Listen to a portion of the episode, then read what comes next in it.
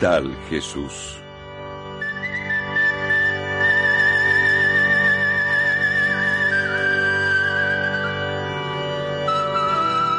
La suegra de Pedro.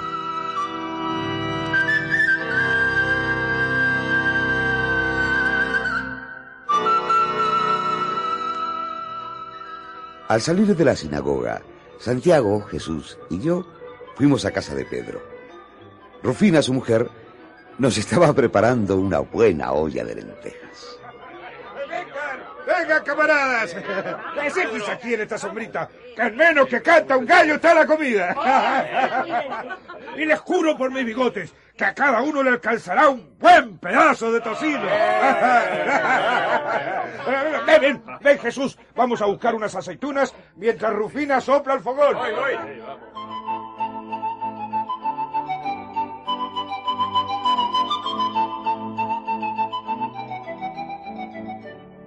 Simón Pedro era un tipo especial. Pedro tira piedras, como todos lo llamábamos. Tenía la barba muy rizada y la nariz gorda como un higo. Tenía cuatro muchachos. Se mataba trabajando por ellos. Y por Rufina, su mujer. La quería mucho, aunque siempre estaban peleando. ¿Cu- ¿Cuándo van a estar esas lentejas? ¿Ah? ¿Esta gente tiene hambre? Ah, yo sé que- ¡Por la cola de Satanás! ¡Date prisa! Ay, pero con prisas ahora, ¿verdad? ¿Y por qué no me diste el dinero antes, tacaño? ¿Pero qué piensas tú, eh? Que las lentejas llueven del cielo. Hay que pagarlas, narizón, hay que pagarlas. Ey, ¿Y esa bruja del mercado no te la Ah, puede fiar? esa bruja, como dices tú, lleva tres semanas fiándonos la comida. Y dice que si tú no le pagas antes del sábado, no me da ni una cebolla más. ¿Eh? ¿Qué, qué le respondiste tú? Ah, que me parece muy bien. Que ella tiene la razón. Ah, ¿Con, con que ella tiene la razón? Sí, ella tiene la razón. Vida, Rufina, no me levantes la voz. No, no, no me a la voz. tampoco, hombre escandaloso. Yo creo que mi madre se ha enfermado por cuenta de tu grito. Ah, que va. La suegra está enferma por cuenta de tu haraganería. Que si estuviera aquí en el fogón, esas lentejas ya estarían listas. Pedro. Pedrito, Eh, ¿Qué pasa? no me digas haragana que eso no es verdad. Ni tú me digas tacaño a mí, que no me gusta. Pedrito, ¿qué me haría yo sin ti? Ah, Eso digo yo. ¿Qué haría yo sin ti, Rufi? ¿Verdad? Con Pedro vivía también su hermano Andrés, el flaco, todavía soltero. Y el padre de ellos dos, Jonás, un abuelo cascarrabias. Y la vieja Rufa, la mamá de Rufina, que estaba enferma desde hacía dos meses. Bueno, Pedro, ¿qué pasa con esas lentejas? ¿Vienen o no vienen? Me está pareciendo que el chivo se las comió antes de llegar a la mesa. Acá, camarada, no, no, no se desespere. Ya, ya, ya casi, casi comemos. No, no se impaciente. Ah, sí, es verdad, hombre. es que en esta temporada, con la suegra enferma, todo se complica. Abuelita está enferma. ¿Ah, sí? ¿Y dónde está Simoncito? Allá en el rincón. La vieja Rufa, Jesús, mi, mi suegra. Una pena, tú sabes. Una fiebre mala de esta que hay ahora. Eh, Jesús, oye, ¿por qué no la saludas y le cuentas una historia de las tuyas en lo que mi mujer acaba de ablandar esas malditas lentejas, eh? Eh, ven, sí, sí, ven, ven, ven, entra, Jesús. La vieja está tumbada allá adentro. Ven, ven, pasa, pasa por aquí. Pero no te fijes en el desorden que hay. Ya sabes cómo vive uno aquí con tanta gente en un solo cuarto.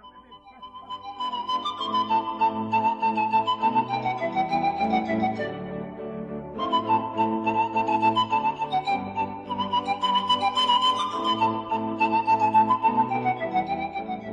¿Cómo está usted, abuela? ¿Cómo se siente?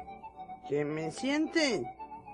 Yo no puedo sentarme porque me estoy muriendo. ¿Que cómo se siente? Está un poco sorda, Jesús. No, no le hagas mucho caso.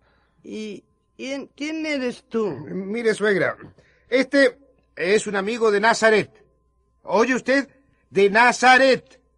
Se llama Jesús y ha venido a pasarse unos días con nosotros. Un tipo chistoso, suegra. Dígale que le cuente una historia y verá cómo se ríe. Para reírme estoy yo. Mejor me pongo a llorar. Vamos, abuela, no sea tan ceniza. ¿Qué enfermedad es la que tiene? Cuénteme. Ay, mi hijo, ¿y, ¿y qué sé yo? Yo no soy médica. Bu- Bueno, Jesús, te dejo con la vieja. Yo voy a meterle prisa a Rufina. Vengo a avisarte después. yo me encuentro raro este quebranto, mi hijo. Porque mira, por dentro yo siento como si un fuego se me hubiera colado en los huesos. ¿Tú me oyes bien? Sí, sí, abuela, la oigo bien. Pero entonces por fuera tengo como un frío, un frío tan grande que se me engurruña el pellejo. Ah, pero eso no es nada grave, abuela. Es una fiebrecita. Pero mi hijo, como lo frío y lo caliente van a estar juntos. ¿Y qué tiene eso de raro, abuela? También el cariño y los pleitos van juntos. ¿Usted no oyó así un momento la gritería entre su hija y su yerno? Yo estoy sorda, no oigo nada. Oigo las campanas, pero no sé dónde repican. Pues estaban repicando en la cocina. Pedro y Rufina peleando. Ah, sí, esos dos se dan un beso hoy y un mordisco mañana. Yo no entiendo cómo es la juventud de ahora, porque dicen que se quieren muchísimo y no se cansan de pelear. Bueno, así pasa siempre. Usted habrá dado sus besos y sus mordiscos también, ¿verdad, abuela? Ay, mi hijo, pero eso era antes. Ahora ya ni dientes me quedan. Mira cómo tengo la boca. Ah, ah. Yo estoy como esas redes viejas que por donde quiere que las agarres se rompe el nudo. Ya no sirvo para nada. Ah, no venga con mentiras, abuela. Yo estoy seguro que si usted se levanta, se arregla un poco y sale de una vuelta por el pueblo, todavía le echan un piropo. ¿Que me echan un qué? Un piropo, abuela. Una palabra bonita. ¿Un piropo? ¿A mí? Ay, caramba, mijo. Yo ya no sirvo para nada.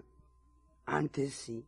Antes yo tenía todos mis dientes y un pelo muy suave. Y, Y, le decían muchas cosas lindas cuando iba caminando por Cafarnaúm, ¿verdad que sí? Cuando el último piropo que me dijeron por la calle tenía yo 40 años. Imagínate. Yo me conservé mucho tiempo. ¿Y, y, y qué fue lo que le dijeron, eh, abuela? Cuénteme. Ah, ya no me acuerdo.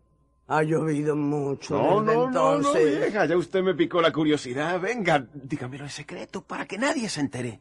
Tonterías de ustedes los hombres. Diga. Mira tú, iba yo caminando por el mercado con una rosa en el pelo. Iba y me dicen, cuando yo te veo pasar, le digo a mi corazón, qué bonita piedrecita para darme un tropezón. qué bonito. qué bonito. Así me dijo un frutero, oyes. Usted tiene un pelo muy bonito, abuela. Dentro de poco se me caerá también. A los viejos se nos va cayendo todo. Como las hojas secas a la higuera. Oh, A la higuera se le caen las hojas en invierno, pero luego viene la primavera y retoña otra vez. Y vuelven las hojas nuevas. Y las flores. y- Pero para los viejos no hay más primavera. Tú me ves hoy aquí, vuelve mañana y a lo mejor ya no me encuentras. Bueno, el cuerpo se nos va gastando, abuela, pero el corazón no. El espíritu no se pone viejo. Lo importante es tener el espíritu joven. Fíjese en Dios. Los años que ha vivido Dios desde que creó el mundo. ¡uh! Pero Dios es joven, tiene joven el corazón. Como usted también, abuela. Dios no se acuerda de nosotros, los viejos. No, no diga eso, abuela. Dios se ocupa de todos sus hijos, de los grandes y de los chicos, de los niños y de los viejos. Él no nos abandona nunca. Pues yo a veces me siento abandonada, mijo. Como esos troncos secos que las olas del lago empujan para acá y, y para allá. Así estoy yo. Mm, mm, ¿Qué va, mi vieja? Usted tiene buenas raíces todavía. Usted tiene fuerza para unos cuantos años más. Y después, cuando Dios la llame, no se asuste tampoco. No nos quedamos en la tierra, abuela. Vamos junto a Dios, a seguir viviendo en su casa, que, que es una casa grande y alegre, don- donde cabemos todos. Tú hablas bonito, muchacho. Que Dios te bendiga la lengua. Y, y que usted le bendiga los huesos para que se le salga ese fuego que tiene dentro. Gracias, mijo. Pero ya, ¿pa' qué? no hace mucha falta. A mí nadie me necesita ya en este mundo. Pero ¿cómo va a decir eso usted? Sus nietos la necesitan. Mire, su yerno Pedro estaría más tranquilo ahora si usted fuera a echarle una mano a su hija, que está pasando un mal rato con esas lentejas que no se quieren ablandar. Ah, eso sí te digo, mijo. En el fogón no hay quien me gane. Porque así como tú me ves, hasta hace dos lunas yo estaba amasando el pan y recogiendo leña y lavando ropa. Coser, no, ya tengo los ojos cansados. Pero todos los demás oficios los hago igual que una recién casada. y usted me decía que no servía para nada. Sí, pero con esta enfermedad me derrumbé y ya no tengo ganas ni de cantar. Oh, pero usted también sabe cantar, abuela. Ay, sí, mi hijo, mucho. Yo era muy alegre. Mi abuelo Joaquín siempre nos cantaba ya en el campo las tonadas antiguas. Las de su tiempo. ¿A ti te gustan esas canciones viejas? Sí, sí, mucho, abuela. Oiga, ¿usted no se sabe esa de los lirios del rey David? Claro que sí. Esa me la enseñó una comadre mía cuando viajamos a Jerusalén en la fiesta de las tiendas. ¿Y por qué no la canta, abuela? Yo estoy enferma, muchacho. ¿Cómo voy a cantar? Sí, abuela, sí. Venga, anímese y cántela. Na, na, na, ¿Por qué, ¿Por qué no se sienta y está más cómoda? Venga, deme la mano. Anímese. Eh, eh, espérate, muchacho, que me derriendo. No, no, mi vieja, usted tiene muy buena cara. Venga, vamos, póngase de pie. Sí, sí, sí, sí, claro que sí.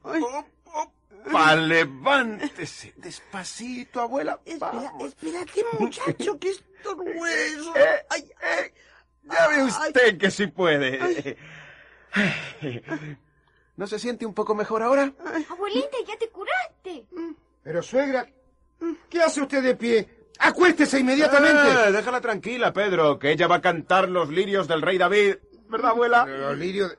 ¿Pero quién tiene aquí la fiebre mala, ella o tú? ¿Se, se han vuelto locos los dos? Ah, ve- ve- Ven a ver esto, Rufina. Déjame quieta. Pedro, déjame quieta que ya me siento de lo más bien. ¡Ey, abuelita se curó! ¡Abuelita se curó! ¡Abuelita se curó! Pero mamá, ¿qué hace usted de pie? Pero échese en la estera. Échate tú si quieres y a mí no me jeringues, que yo me siento bien. Es más, voy ahora mismito al fogón a ayudarte con la comida para que vean que la vieja rufa todavía sirve para algo. ¡Caramba! Claro que sí, abuela. Y que sabe hacer unos guisos que hasta más de saboreón. ¡Ay! Se rechupetea los dedos. Jesús le dio a la vieja Rufa muchas ganas de vivir. Y la suegra de Pedro se levantó aquel día y, y muchos días más. Y ayudaba en la cocina y, lavaba la ropa y, y servía la mesa. Y cantaba los cantares antiguos, los que sus abuelos le enseñaron a ella. Y ella ahora le enseñaba a sus nietos. Un tal Jesús. La buena noticia contada al pueblo de América Latina. Una producción Serpal, escrita por José Ignacio y María López Vigil.